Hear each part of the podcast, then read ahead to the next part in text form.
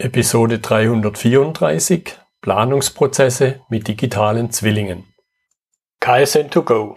Herzlich willkommen zu dem Podcast für Lean-Interessierte, die in ihren Organisationen die kontinuierliche Verbesserung der Geschäftsprozesse und Abläufe anstreben, um Nutzen zu steigern, Ressourcenverbrauch zu reduzieren und damit Freiräume für echte Wertschöpfung zu schaffen, für mehr Erfolg durch Kunden- und Mitarbeiterzufriedenheit, höhere Produktivität durch mehr Effektivität und Effizienz an den Maschinen, im Außendienst, in den Büros bis zur Chefetage. Heute habe ich Tobias Herwig bei mir im Podcastgespräch. Er ist Experte für das Thema digitale Zwillinge in der Planung. Hallo, Herr Herwig. Guten Tag, Herr Müller, hallo. Klasse, dass Sie dabei sind. Ich habe schon so einen halben Satz zu Ihnen gesagt, aber stellen Sie sich gern noch mal in zwei, drei, vier Sätzen intensiver vor. Sehr gerne. Ja, meine Aufgabe ist es, oder dafür bin ich auch Experte, äh, produzierende Unternehmen dabei zu helfen, ihre Planung zu digitalisieren und auf ein neues Level zu bringen. Ähm, ganz besonders im Bereich der Montage und Logistik. Ähm, meine Aufgabe bei der Firma Epolog ist es dort, äh, Marketing, Vertrieb und auch ein Service-Team zu leiten. Und wir ähm, ja, installieren quasi bei den Kunden äh, die digitale Planung mit unserer Software Epolog und äh, helfen dabei dann auch entsprechend ähm, ja komplett andere Planungsprozesse, deutlich schnellere Planung, effizientere mhm. Planung und auch mit ganz anderen Ergebnissen zu planen. Darüber reden wir nachher noch. Ich selbst komme aus dem Bereich der Fabrikplanung, war also in den Fabriken wirklich weltweit unterwegs, von Tesla an der Westküste der USA bis nach Sibirien und habe dort überall Montage und eben Logistikplanung auch gemacht. Und das sind genau die Themen, die mich immer noch beschäftigen. Aber jetzt halt von der Softwareseite her und von der Frage, wie kann man eben produzierenden Unternehmen helfen, so, so Software einzuführen. Mhm. Genau, parallel bin ich noch Vater und äh, Ehemann und auch Podcaster seit ganz kurzem mit dem Fabrik der Zukunft Podcast. Mhm. Also ja, da auch vielfältig unterwegs. Mhm. Spannend. Vielleicht zum Einstieg, dass man den Begriff Planung mal so in seiner Gänze und speziell dann auch, was man mit digitalen Zwillingen machen kann, weil ich glaube, jeder hat so sein eigenes Bild, was man denn alles planen kann. Absolut. Also Planung ist ja ein super breiter Begriff und ähm, wir sind erstmal immer in der Produktion unterwegs, also bei produzierenden Unternehmen. Und wenn wir von Planung reden, dann, ähm, dann meinen wir da auch eine Breite. Also das fängt an wirklich ganz strategische Planung. Ja, also wenn jetzt ein Automobilhersteller wie der äh, dieses Automobil-Startup an der Westküste eine neue Fabrik plant, ja, dann nutzen die auch unsere Software um entsprechend dort ähm, im Zweifel ein paar Jahre voraus, ja, oder halt auch äh, relativ kurzfristig zu schauen, wie sieht die Fabrik denn aus, wenn da vielleicht heute noch gar nichts steht, ja. Mhm. Also das ist die sehr strategische Planung und es geht dann aber runter bis auf, äh, wie sieht es aus, wenn ich jetzt ein neues Produkt in die Fabrik bekomme, ja, wenn sich vielleicht mein Produktionsprogramm ändert oder wenn ich eine Kleinigkeit morgen ändern möchte. Ja, mhm. und das ist so der, der Range, in dem wir uns bewegen. Also von der ganz strategischen Planung bis zu eher taktischen Optimierung oder der Vorausschau für den nächsten mhm. Tag. Mhm. Ja, mir ging dann gerade noch durch den Kopf, schön wäre es natürlich auch, wenn man den Kunden manchmal als Zwilling hätte und planen kann, was der sich überlegt. Aber da kommen wir vielleicht nachher noch drauf. Ja. Vielleicht, um, um jetzt mal dann die Möglichkeiten zumindest zum Start weg anzureißen. Was ergibt sich jetzt aus digitalen Zwillingen und vielleicht auch noch mal ein paar Sätze, damit auch da bei den Zuhörern ein Bild im Kopf entsteht, über was, von was sprechen wir denn eigentlich, wenn wir den Begriff digitaler Zwilling verwenden? Mhm. Digitaler Zwilling ist ein, ein, super breiter Begriff auch. Also einen digitalen Zwilling kann es ja von allem geben. Es ist erstmal eine digitale Repräsentanz, ein digitales Abbild. Und viele reden auch von digitalen Mehrlingen, weil auch so ein digitales Abbild kann ganz unterschiedlich ausschauen. Da gibt es verschiedenste Aspekte, die man beleuchten kann. Und so kann es eben von den Produkten digitales Abbild, einen digitalen Zwilling geben, aber genauso auch von der Produktion. Wir beschäftigen uns da vor allem mit eben der Montage, Montageprozessen, Montagelinien, Produktionslinien und eben der gesamten Logistik in einer Fabrik. Mhm. Und damit haben wir schon inhaltlichen Schwerpunkt.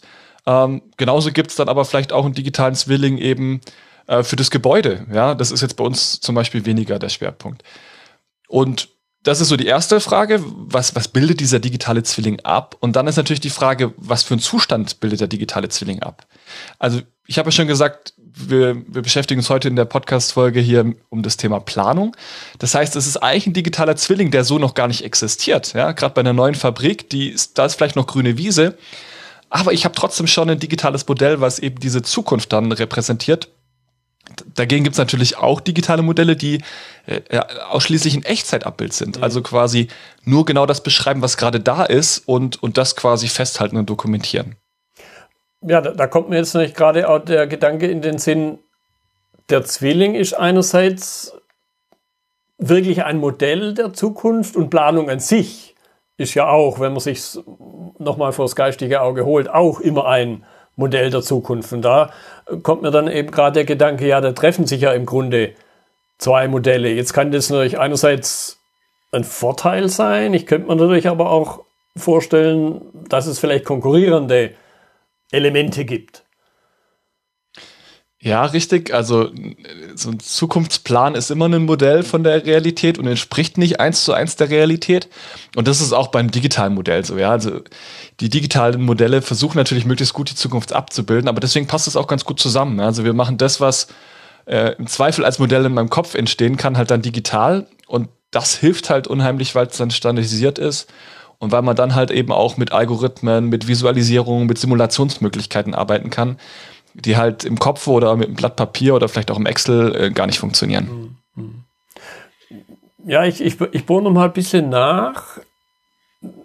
Es gibt ja so, so, nette Sprüche, so nette Sprüche von alten Militärstrategen, kein Plan überlebt den ersten Feindkontakt und so weiter. Und, und mir geht jetzt na, na gerade spontan noch durch den Kopf, jetzt habe ich dieses Modell des Zwillings und setze darauf dann eben diese Planung. Und ich glaube, da kann das Modell helfen, weil ich ja an was doch greifbarerem plane, nämlich diesem Zwilling. Aber was passiert, wenn jetzt dieser Zwilling vielleicht ein gewisses Eigenleben entwickelt? ist mir die Frage, was Sie jetzt mit Einlegen meinen, ja. Also natürlich so ein Zwilling, also gerade so ein Planungszwilling entwickelt sich ja weiter, der muss sich ja weiterentwickeln. Mhm. Und wir sagen auch immer das ganz gut, weil ähm, dadurch, dass er die Zukunft abbildet, eilt er so ein bisschen auch der Realität voraus. Und ähm, ja, das sehe ich jetzt erstmal nicht als, als negativ.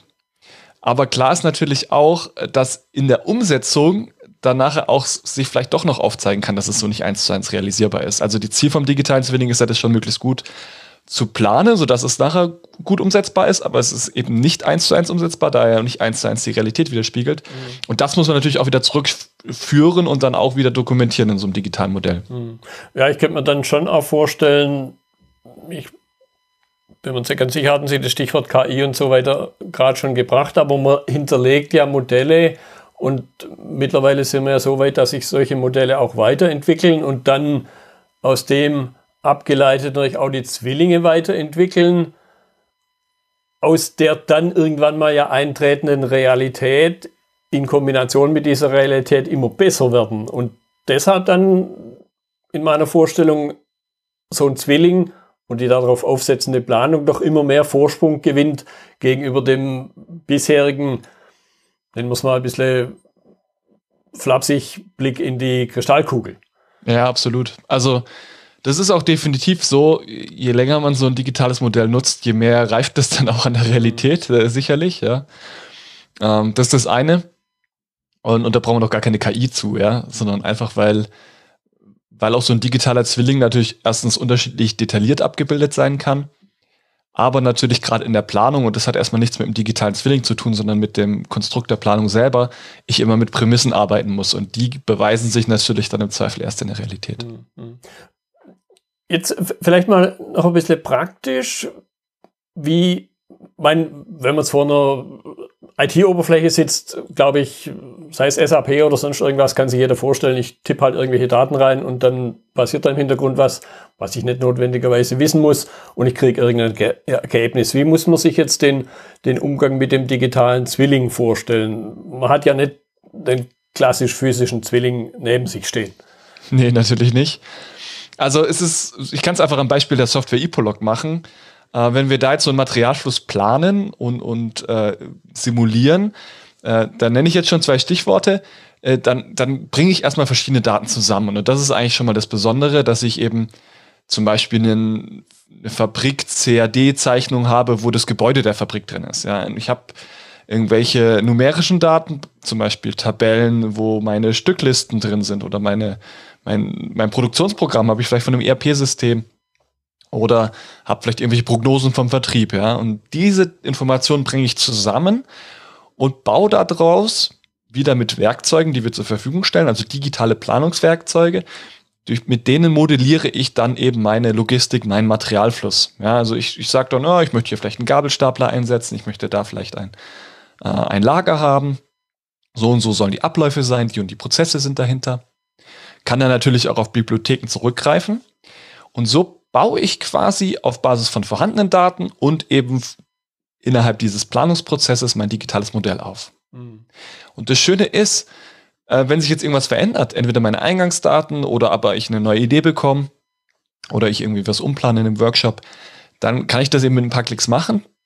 Und jetzt kommt der Clou, äh, die Software im Hintergrund berechnet mir immer eine neue 3D-Visualisierung. Also das Schöne ist, äh, ich kann ihn in der Tat äh, nicht anfassen, aber ich kann ihn schon sehr gut mir vorstellen, weil ich ihn einfach sehe in 3D. Mhm. Und äh, natürlich können wir nicht alles in 3D visualisieren, aber am Ende kann man die Fabrik ja auch in 3D angucken und das äh, zeigen wir schon möglichst gut im Vorfeld. Das heißt, ich sehe dann den Gabelstapler schon da rumfahren und ich sehe, da ist, ich brauche Platz äh, in dem Lager für meine ganzen Ladungsträger und ähm, krieg so ein, ein deutlich besseres Gefühl für die Fabrik. Mhm. Und dazu kommt eben noch ein, ein weiterer Aspekt, dass wir eben nicht nur das Ganze einfach visualisieren, sondern schon beim Planen immer auf Knopfdruck im Hintergrund ein Simulationsmodell erzeugen.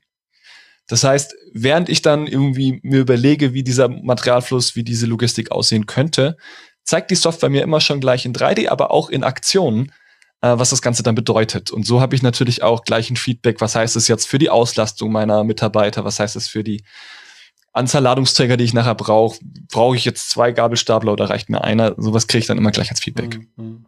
Aber ich komme natürlich trotzdem um ein paar Dinge nicht drum rum nämlich drüber nachzudenken, okay, was will ich denn produzieren? Sie haben vorhin das Stichwort Stückliste gesagt. Dies, dieses in Anführungszeichen Problems oder diese Aufgabe enthebt mich jetzt der Zwilling nicht. Nee, natürlich nicht. Also die planerischen Fragen äh, kriege ich teilweise schon beantwortet, in dem Sinne, dass die Software mir dann gleich ausrechnet, wie viele Mitarbeiter, wie viel Transportmittel, wie viel Fläche brauche ich. Aber diese Rahmenbedingungen, ja, also was will ich überhaupt produzieren, ähm, und, und vielleicht auch, was ist meine, meine Grundfläche, die ich da zur Verfügung habe oder mein, mein Gebäude, was ich da ähm, habe als Rahmenbedingung, die muss ich schon selber festlegen. Und natürlich ähm, muss ich dann auch manche Annahmen treffen als Planer. Also da, da hat die Software vielleicht gute Berechnungsmöglichkeiten, aber ähm, manches ist dann auch etwas, was auf Erfahrung basiert oder halt eben von Vorgängerprojekten irgendwie genutzt werden kann. Und das meine ich vor, mit der Reife auch. Ähm, mit weiteren Projekten habe ich natürlich dann auch Daten und das ist dann eben nicht nur der Erfahrungsschatz im, im Bauch des äh, Verantwortlichen, sondern eben dann auch digital dokumentiert, dass ich dann eben genau weiß, ja, okay, äh, der und der Prozess hat einfach immer so lange gedauert und deswegen kann ich das jetzt auch annehmen für meine Planung. Wenn ich das nicht weiß, dann muss ich das halt abschätzen, wie lange so ein Prozess beispielsweise dauert und dann habe ich halt eine Unschärfe auch in meiner, in meiner Optimierung nachher. Ja, ich könnte mir dann auch vorstellen, ein Stück weit vielleicht werde ich auch gezwungen, Gedankenwissen, Erfahrungswissen, wie Sie es genannt haben, das im Kopf ist, aus dem Kopf rauszuholen und ja, im Grunde fast in den Kopf des digitalen Zwillings zu übertragen. Absolut. Also das ist wirklich ein, ein sehr wichtiger Knackpunkt und auch eine große Kunst. Ähm, wir versuchen dann nämlich eben einerseits eben nicht alles Kopfwissen im digitalen Zwilling haben zu wollen, weil das würde andersrum heißen, äh, ich bin erstmal jahrelang beschäftigt, diesen digitalen Zwilling aufzubauen, ja, wenn ich mhm. all dieses Wissen erstmal anzapfen müsste. Ja, das kann nicht funktionieren. Aber gleichzeitig ist es genau die Stärke, dass ich eben manches von diesem Erfahrungswissen oder auch manches von diesem Wissen, was vielleicht sonst gar nicht so sehr dokumentiert ist, dass ich das eben digitalisiert, standardisiert ablegen kann. Und ähm, wir versuchen da eine gute Mischung zu schaffen. Also äh, das, was wir brauchen für die Automatismen, für die Algorithmen im Hintergrund, das brauchen wir natürlich digital. Aber überall, wo wir wissen, da ist viel Kreativität gefragt, da muss der Mensch sowieso eingreifen und auch planerische Entscheidungen treffen. Äh, da brauche ich dann auch nicht alle Rahmenbedingungen zwingend digital vorliegen haben, weil das ist im Zweifel dann auch beim, beim Start einer solchen Planung überfordern würde, alle Daten erstmal zu digitalisieren. Mhm. Ja, jetzt, jetzt möchte ich gerade den einen Punkt noch ein bisschen vertiefen. Dieses, nennen wir es mal Daten sammeln, dieses Modell erstellen des Zwillings könnte ich mir jetzt vorstellen, dass vielleicht der ein oder andere äh, sagt, Mensch ist ja ein bisschen ungeduldiges Tier, zumindest wenn ich selber in den Spiegel gucke. Ah, das dauert mir alles viel zu lang, so Ärmel hoch und hands-on und loslegen. Wie, wie tritt man jetzt eventuell, nennen wir es mal hypothetisch, wie würden Sie jetzt mir gegenübertreten, der so ein ungeduldiger Zappelphilipp vielleicht ist, äh, und sagen, ah, das lohnt sich aber, diese Zeit zu investieren? Ja, also da kann ich nur sagen, der Hauptgrund unserer Kunden, unsere Software zu verwenden, ist in der Tat das Thema Zeit, weil man am Ende schneller ist. Mhm. Und äh, ja, es ist in der Tat so, am Anfang muss man so ein digitales Modell aufbauen. Aber wenn ich das mal hab, bin ich halt super schnell in der Lage, jede Veränderung, die im Planungsprozess auftritt, in, in Sekundenschnelle ähm, auszuprobieren, jede Idee ja sofort in, in diesem ja, digitalen Sandkasten quasi auszutesten mhm. und kriegst sofort ein Feedback. Ja, das heißt, ich muss da nicht manuell anfangen, äh, rumzurechnen und, und, und umzuplanen, sondern ganz, ganz viel nimmt mir die Software dann eben ab. Und das beschleunigt massiv den Planungsprozess. Mhm. Aber ja, man hat dieses, diesen Startinvestment am Anfang. Und da hängt es natürlich auch so ein bisschen davon ab, was für eine Produktion, was für eine Logistik habe ich. Ja, wenn die sehr überschaubar ist, wenn das überhaupt nicht komplex ist vom Produkt, wenn es ähm, auch von von den Quadratmetern, die ich dann planen will, sehr übersichtlich ist, dann kann ich das im Zweifel einfach in der Realität anpassen und einfach so hinstellen, wie ich das möchte und so optimieren, wie ich das möchte und gut ist. Aber die Erfahrung ist, die Änderungsgeschwindigkeit in der Fabrik und die Komplexität auch in den Prozessen sind, nimmt so massiv zu, dass man das eigentlich nicht mehr überschauen kann. Hm. Ja, und ich könnte mir eben vorstellen, das, was dann der Zwilling oder die Maschine, die den Zwilling modelliert, gelernt hat, das vergisst sie ja auch nicht wieder. Das vergisst zwar ein Mensch auch nicht, aber es sind ja immer wieder neue Menschen und immer wieder neue Punkte zu lernen. So könnte ich mir eben vorstellen, dass dieser Zwilling vielleicht sogar schneller wächst in seinem impliziten Wissen, in seinem impliziten, was habe ich bisher für Erfahrungen gemacht, wie halt der einzelne Mensch zumindest. Ja, also ist immer die Frage, was man sich da jetzt vorstellt. Also es ist, also dieser, ja, digitale Zwilling ist jetzt nicht diese allwissende künstliche Intelligenz, die dann immer klüger wird, ja. Also bei uns in der Software sind das ganz handfeste Algorithmen und jetzt nichts äh, Verrücktes.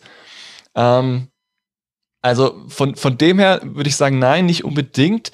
Aber natürlich mit den Daten, mit dem Datenmodell wird er natürlich immer umfassender, ja, und, mhm. und natürlich auch genauer. Und was natürlich auch wichtig ist, wenn ich auch Schnittstellen aufgebaut habe zu anderen Systemen, habe ich halt eben auch die Möglichkeit, diese Daten ähm, in alle Richtungen auszutauschen und auch sofortige Änderungen mitzubekommen. Und das ist eigentlich eher die Schwäche bei Menschen und beim, bei diesen eher manuellen Prozessen, dass ich ja ständig auch Daten aus oder auch Informationen aus angrenzenden Fachbereichen, aus anderen Teams, vom Kunden, äh, vielleicht aus dem Vertrieb und so weiter bekomme und die dann immer irgendwie verarbeiten muss. Und wenn ich so ein digitales Modell habe, ist der in der, der Lage, mhm. diese Daten sofort zu verarbeiten und sofort aufzuzeigen, was bedeutet das. Mhm. Und das ist eine ganz große Stärke. Und dann sehe ich, wo muss ich aktiv werden, muss mir aber jetzt nicht erstmal diesen Überblick verschaffen. Ja, da, da würde ich vermuten, holt man dann eben die Zeit wieder rein, die man am Anfang investiert hat. Absolut, genau. Also die Zeit holt man wahrscheinlich auch schon rein, alleine bei den, äh, den Umplanungen und Veränderungen, die, die durch einen selber initiiert werden, ja, oder durch den eigenen Bereich. Aber wenn man das dann noch dazu nimmt, eben diese ganze Zusammenarbeit, dann äh, ist es eine enorme Beschleunigung. Mhm. Und dann kommt natürlich das Thema Visualisierung dazu. Ne? Ohne diese Algorithmen im Hintergrund, ich würde mir nie so eine Visualisierung aufbauen. Das manuell zu machen wäre verrückt. Mhm. Aber wenn ich dann so eine Visualisierung habe, dann kann ich eben halt einerseits der Geschäftsführung, der, der Werksleitung, wem auch immer, dem Management, ganz einfach kommunizieren, an was wir gerade dran sind, was der aktuelle Status ist.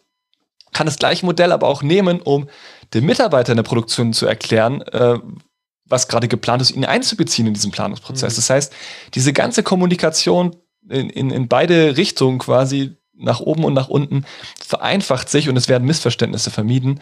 Und dann bin ich am Ende nicht nur schneller, sondern sorge auch dafür, dass bessere Entscheidungen getroffen werden. Ja, den Punkt möchte ich gleich noch, vertiefen mit den Menschen, aber vielleicht jetzt noch mal so, so einen Schritt zurück in, in das, was man bisher manchmal gemacht hat, im übertragenen Sinne, zumindest was so einen Zwilling angeht, so ein klassisches Konzept, wahrscheinlich Jahrzehnte alt, Cardboard Engineering, wo ich ja speziell für Montagesituationen halt mit Pappe angefangen habe äh, und einem Messer da Sachen rauszuschneiden, zusammenzukleben und eben auch diesen, ja wahrscheinlich mit dem ähnlichen Hintergedanken, was visuell zu sehen. Ich glaube, Mensch ist ein hochgradig visuelles Tier, um, um da die Vorstellung besser zu haben, wie das, was dann da irgendwo vielleicht vage im Kopf ist. Wie, ja. wie, wie, wie sehen Sie da vielleicht Vor- und Nachteile? Wo, wo entwickelt sich so ein Zwilling weiter? Wo, wo fehlt vielleicht noch dieser Aspekt Ärmel hochkrempeln und mal noch, noch was ausprobieren, physisch ausprobieren? Das kommt ja dann noch dazu. Mensch ist, glaube ich, auch ein Stück weit ein haptisches Tier. Also ja. Sachen anzufassen, mit den Fingern zu spielen.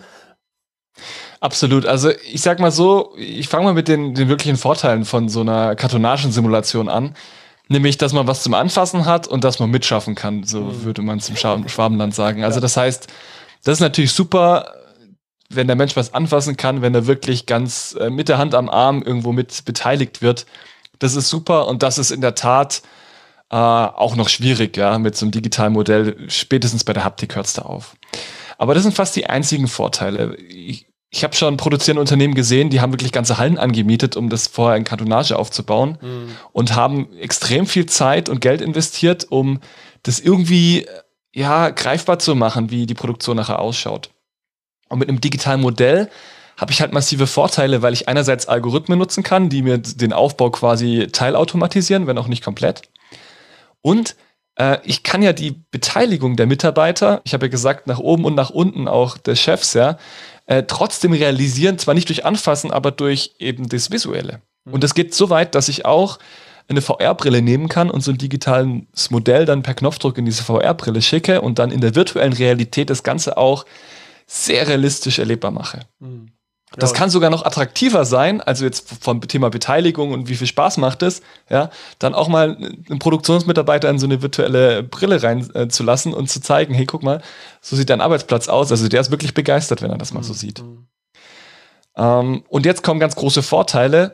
Äh, so eine Carport Engineering äh, Simulation in Anführungszeichen, ja, die kann ich halt nicht auf Knopfdruck speichern und mal zwei Szenarien zum Beispiel draus machen. Ja. Da kann ich nicht sagen, ich halte das mal fest und äh, mache jetzt was ganz anderes und in einem Jahr, weil das Projekt pausiert wurde, plane ich jetzt dann doch wieder daran weiter. Ja, also das sind tolle Sachen mit einem digitalen Modell, dass ich auf Knopfdruck mal drei, vier verschiedene Szenarien ausprobieren kann. Ja. Mhm und es kostet mich nichts außer ein bisschen Speicherplatz. Ja. Oder andersrum, ich eben so ein Modell speichern kann und dann, wenn es wieder an eine Umplanung geht, im größeren Stil, das wieder herausholen kann und daran weitermachen kann. Ähm, irgendwann muss ich diese Kartonage halt eben abbauen und, und irgendwie dann entsorgen.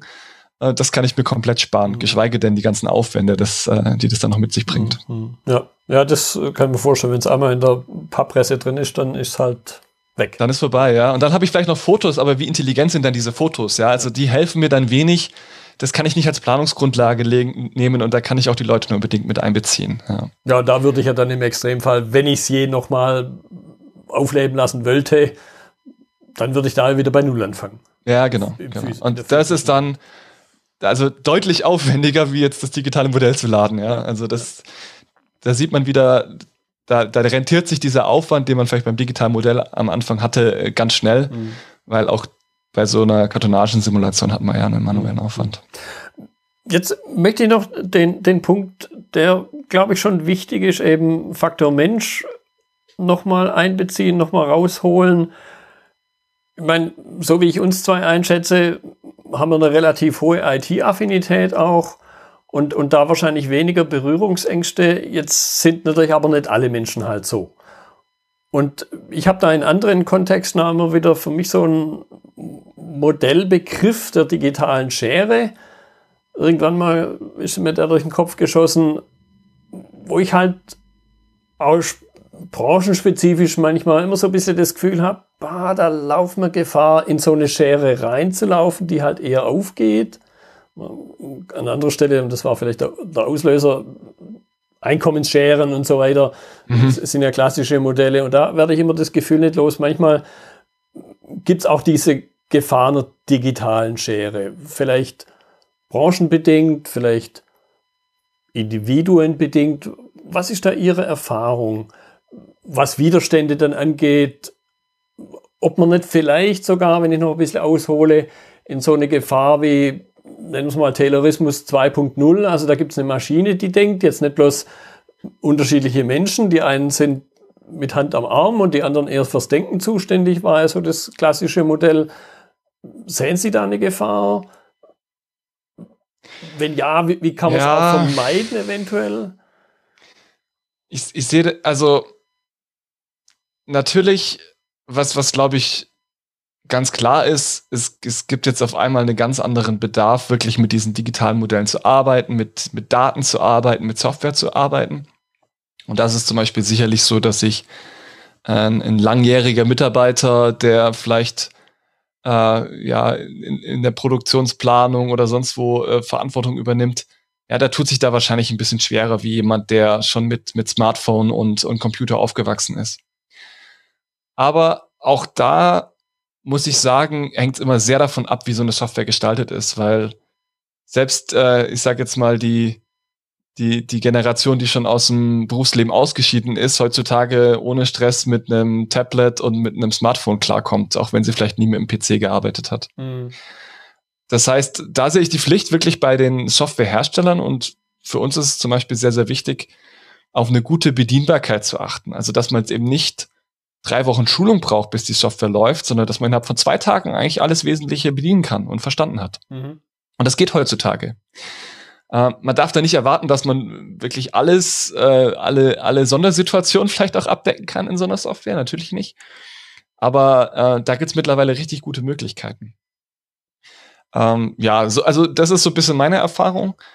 Und das Gute ist aber auch bei diesen digitalen Modellen, nicht jeder muss damit arbeiten. Ja, also ich finde es immer wichtig, dass es nicht nur die einen Spezialisten gibt, die dann Software-Experten sind und alle anderen, die müssen auf, sich auf den verlassen. Also da haben wir auch den Ansatz eben durch so eine einfache Bedienbarkeit, dass möglichst jeder einfach direkt mit der Software arbeiten kann.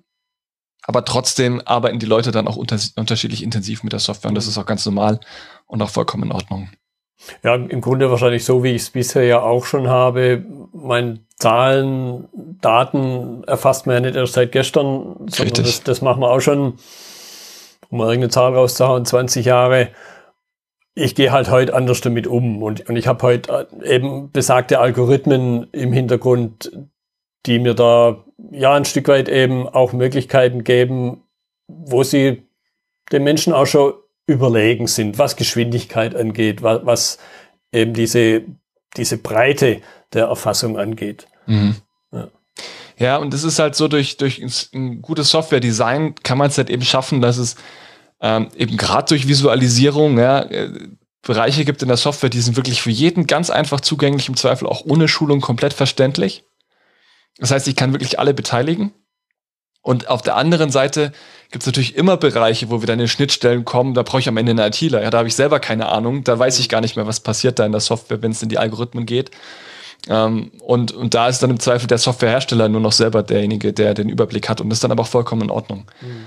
Und äh, das, das ist, glaube ich, das Wichtige. Aber natürlich muss man wieder aus Unternehmenssicht formuliert, muss man natürlich schauen, dass man grundsätzlich dieses Know-how sich auch aufbaut, mit den Daten, mit diesen Schnittstellen arbeiten zu können und mhm. zu verstehen, wie ich auch diese mehreren Zwillinge ja, äh, dann miteinander verbinde und, und diese clever nutze für mein, für mein Unternehmen. Ja, ja das, das ist vielleicht noch, noch ein gutes Stichwort so zum Abschluss. So grundsätzlich eine neue Fabrik baut man ja nicht jede Woche, um es mal ganz äh, extrem auszudrücken. Das sind ja eher dann manchmal so Once-in-a-Lifetime-Geschichten, also einmal im Leben vielleicht und vielleicht nicht einmal das.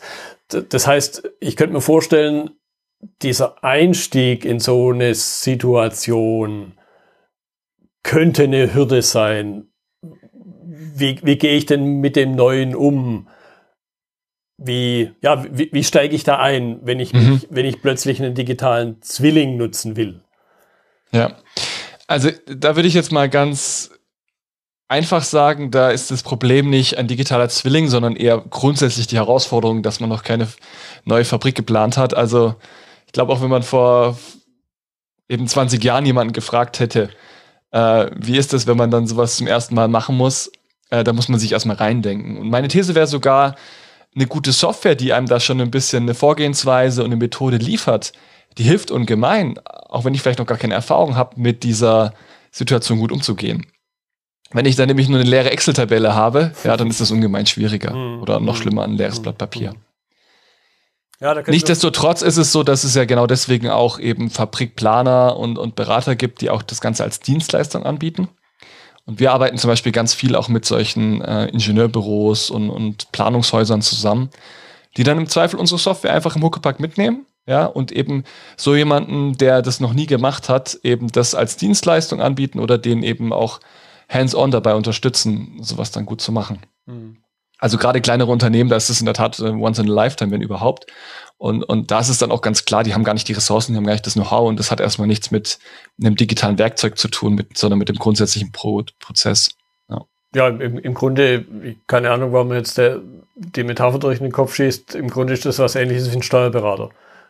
Der halt ganz fokussiert in seinem Thema, den kann ich nachts um halb drei aus dem Bett holen und dann macht er mir eine Betriebsabschluss, genau. während ich als Geschäftsführer sage, gibt es auch was anderes, wo man seine Zeit rumbringt. Ja, genau. Und Steuer ist, ist zwar nicht ganz ganz eins zu eins passend, weil das ja was ist, was regelmäßig ist, aber selbst da leiste ich es mir dann, ja, einen Experten dazu ja. zu holen.